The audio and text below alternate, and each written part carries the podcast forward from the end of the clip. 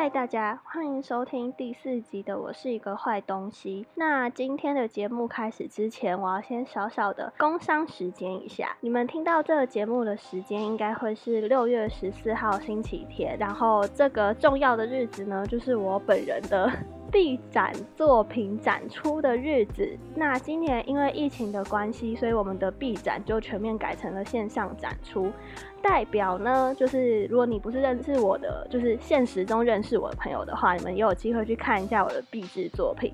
我本人是读影视创作相关的科系，那我的壁制作品它是一个斥资大概有没有一百万呐？我不太确定，如果加上赔的钱，应该有三十到四十分钟的微电影。然后内容的话是比较有科技未来的元素在里面，然后还会有一些反政府的理创作理念在里头。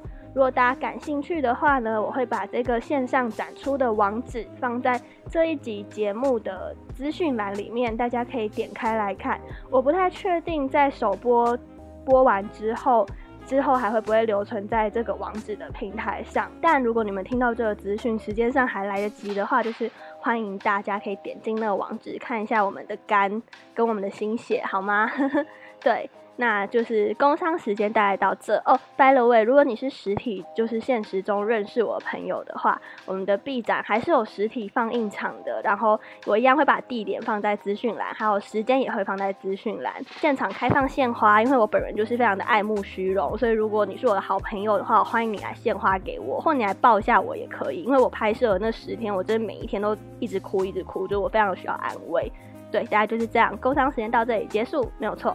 那今天想要跟大家聊的主题呢，应该是我人生当中最后悔的一件事情，是我冷眼观看同学霸凌。就是霸凌，蛮多人在讨论的，但很多人其实都是在讲说加害者跟被害者之间的关系。虽然有越来越多人注意到，但是我觉得旁观者其实是霸凌的成分当中非常非常重要一环。所以我今天就想说来分享一下我的故事。我今天想分享的这个事情呢，是发生在我国中的时候。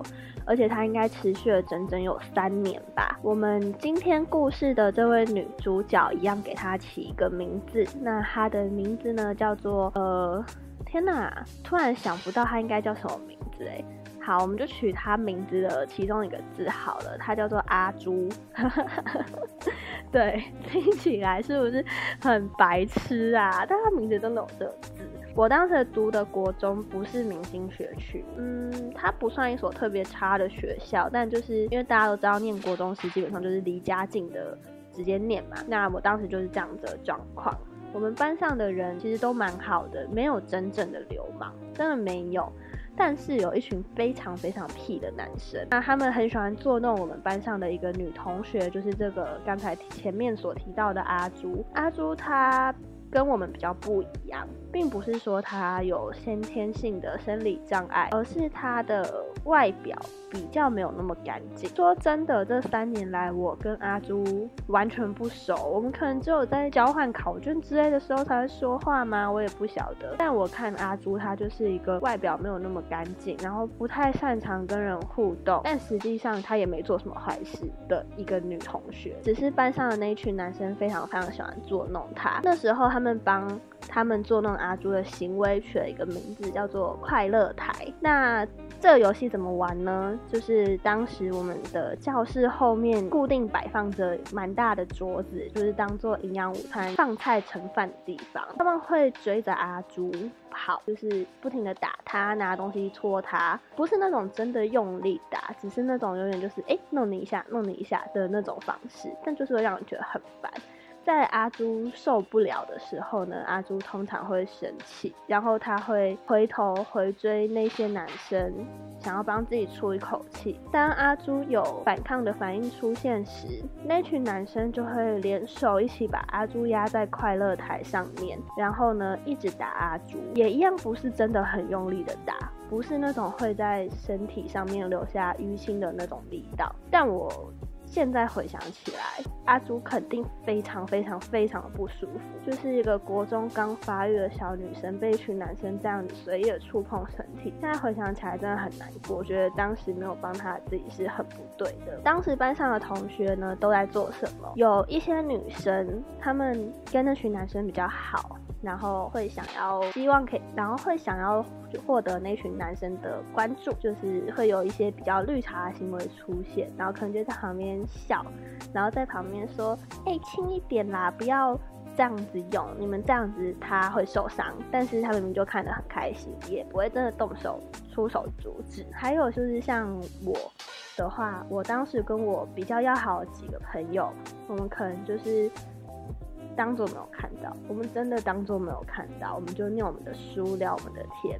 如果在真的很超过，或是真的很大声的时候，我们可能就会故意说：“哎，小声一点啦，我们在看书。”对。但基本上就是也毫无作为的一群人。有些在听的人可能想说，什么不干脆告诉班导？说实话，我觉得在国中那个阶段，同才的认同真的很重要，所以没有人会愿意去当那个所谓的告密者。尤其是那群男生是班上蛮有势力。讲有势力不太对，但就是蛮中心人物的一群人。我不晓得其他人怎么想，但我确实在那三年的过程当中，从来没有想过要帮阿朱发声，以及要去告诉老师这件事。现在回想起来，都觉得这不就是一件很理所当然的事情吗？为什么你会没有想到？但就很遗憾，当时的我真的没有想到。有这样的处理方式，我现在回想起来会怀疑是不是我自己根本就没有真的那么想要帮助阿朱，所以才会没有主动去告诉老师。这件事情成为了我后续人生当中一直很后悔的事情之一。国中毕业之后呢，我跑到了离这个学校蛮远的地方，然后生活圈完全不一样。我跟阿朱本来就不熟，理所当然的也就没有了联络。后来我其实，在 SB。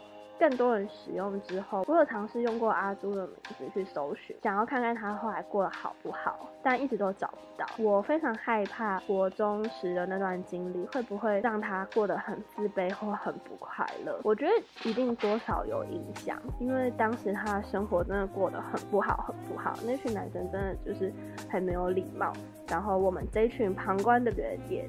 真的很不可取，但反正就是阿朱的下落，我一直都没有找到，我也不晓得他现在过得好或是不好。那群欺负他的男生，我毕了业后也没有联络了，所以实际上这件事情它就是一个我过去的事情。只是我想到他的时候，我会觉得很后悔。突然录这一集的原因，其实是因为这阵子看到了蛮多人在网络上面留言，都在讲说。看到被霸凌的人时，要帮他们讲话。我作为一个这么后悔的人，我还是必须说这件事情真的很不容易，因为你不晓得你帮别人出声时，风头会不会就转向你自己。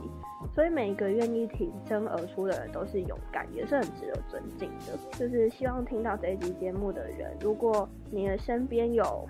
不管是轻微的还是严重的霸凌现象，如果你真的不敢帮他出声，那也没有关系。你或许可以帮他举发这件事情，你可以用匿名的方式告诉老板、告诉老师、告诉你的主管，除非你的主管或老师很恶劣，不然的话，他应该会保护好你的身份。